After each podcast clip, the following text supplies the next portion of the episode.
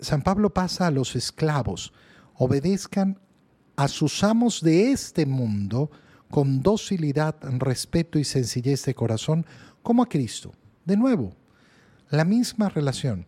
Ahora, una persona hoy en día puede decir, pero, pero ¿cómo San Pablo eh, eh, fomenta la esclavitud? No, San Pablo no está fomentando la esclavitud. Una persona que dice eso, perdón, pero es muy tonta.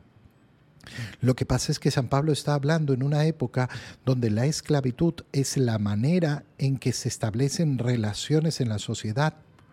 Nosotros, obviamente, hoy podemos decir, no, la esclavitud no es mala. Sí, por supuesto que eh, eh, es mala.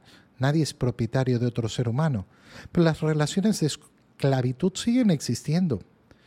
Hoy en día no se llaman esclavos, pero al final del día los empleados mm, sufren una esclavitud de parte de su patrón.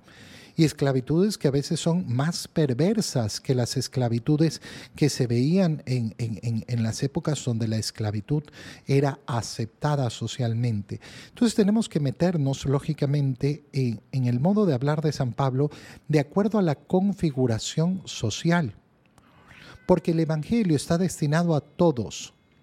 Y entonces eh, San Pablo no puede eh, obviar las relaciones que hay entre los esclavos y los amos como si no, es, es, que esto no debería existir. Ya, pero no va a dejar de existir y no va a dejar de existir en muchos siglos. Y de hecho no, no ha dejado de existir. Sigue existiendo la esclavitud, muchas veces camuflada, camuflada con otros nombres. Pero San Pablo no va a, no, es que hay que transformar la, la sociedad, la revolución. No, no. Cada uno en su realidad, por más penosa que sea y por más injusta que sea, deberá encontrar el camino de Cristo y vivir el camino de Cristo. Y a esto es a lo que apunta, a esto es a lo que apela. Y entonces esclavos, obedezcan con docilidad a sus amos, que son amos de este mundo, no son sus amos verdaderos, como a Cristo.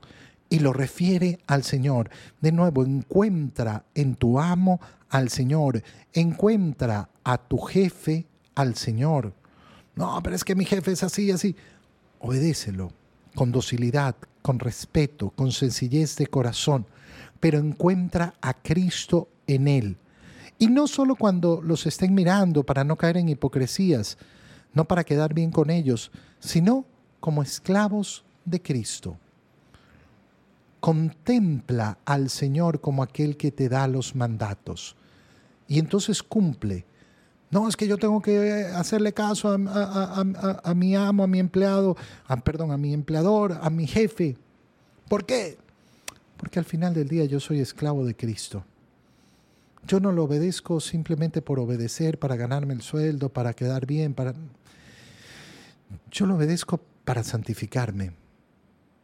Esta es la visión del cristiano, que en todas, en todas las circunstancias de su vida buscará la forma de la santificación, es decir, la forma de amar a Dios. Sírvanles de buena gana como quien sirve al Señor. Mira, Muchas son las relaciones de esclavitud cuando las analizamos. Una esposa o un esposo pueden ser esclavos. Esclavos, ¿por qué? Porque resulta que mi esposa enfermó, envejeció. Mi esposo está lisiado en una cama. Y yo estoy atrapado en una relación de esclavitud. Soy esclavo en el sentido que tengo que estar pendiente todo el día de él, todo el día de ella. No puedo apartarme, no puedo tener una vida, no puedo hacer lo que yo quiero. No. ¿Cómo hago para, para servir? Sirve a Cristo. Sirve a Cristo. Mira cómo un padre, una madre son esclavos de sus hijos. Una madre no puede descuidar a sus hijos, un padre no puede descuidar a sus hijos. Lo sabemos bien, los primeros años son eh, años, eh, años en que el papá y la mamá tienen que estar todo el día, todo el día encima del hijo. No, no, es que lo dejamos ahí una hora. No, no puedes dejar ahí tirado una hora a tu hijo. Eres esclavo permanente de ese hijo. Ay, qué duro que es esto. Sí, sí, pero sirve a Cristo. ¿Cómo voy a servir a Cristo? Cristo también fue un niño, un bebé. encuéntralo, encuéntralo verdaderamente. Y ustedes, amos, correspondan a sus esclavos en una forma semejante. Absténganse de amenazas, recordando que tanto ellos como ustedes tienen al mismo amo. Mira qué preciosas son estas palabras, porque San Pablo a pesar de, eh, de, que viven esta realidad, la realidad de los esclavos, de los amos, y que establece efectivamente cómo se deben relacionar mirando al Señor, también les dice, oigan, esta es solo realidad temporal. Tú en verdad eres amo en este mundo, eres jefe en este mundo, eres el propietario, el dueño en este mundo. Pero el único dueño, el único amo, el único verdadero soberano es el Señor. No te vayas a confundir creyendo que estás en una condición diferente a la del otro, porque estás en igualdad en igualdad a los ojos de Dios.